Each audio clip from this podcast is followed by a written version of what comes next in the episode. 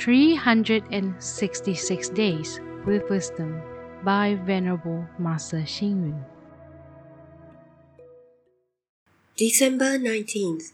Busy people have no false thoughts. Idle people have no happiness. Good people have no grudges. Bad people have no reasons. One with wisdom has no affliction. Unskilled people have no knowledge. Evil people have no right thoughts. Righteous people have no evil minds. The Heart Sutra says, The mind has no hindrances, away from all inversions and imaginations. This should be a maxim for those who seek calmness and cultivation. Where does the suffering in our life come from? It is caused by the hindrances in our mind. These can range from big issues like national affairs to a small matter like personal conduct.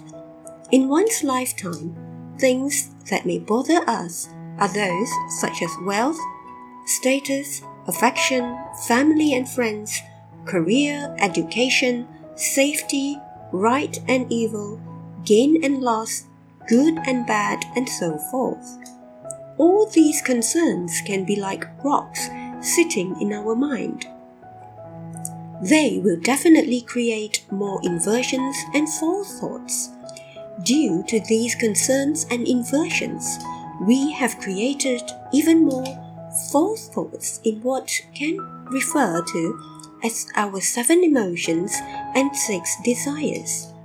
Where do false thoughts come from?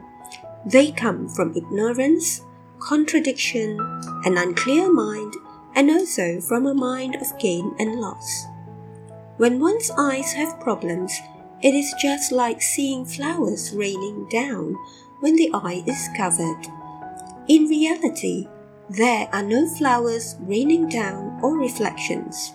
That is the reason why Buddhist teaching emphasizes liberation and emphatically.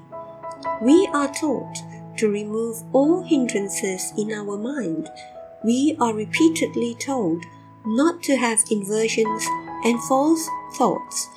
We are instructed as to have practical and firm thoughts. If one's mind has no hindrances without inversions and false thoughts, then in the present it is acknowledged as being enlightened and carefree. Read, reflect, and act. Buddhist teaching emphasizes liberation and emphatically. We are taught to remove all hindrances in our mind. We are repeatedly told not to have inversions and false thoughts. We are instructed thus to have practical and firm thoughts. Please tune in, same time tomorrow as we meet on air.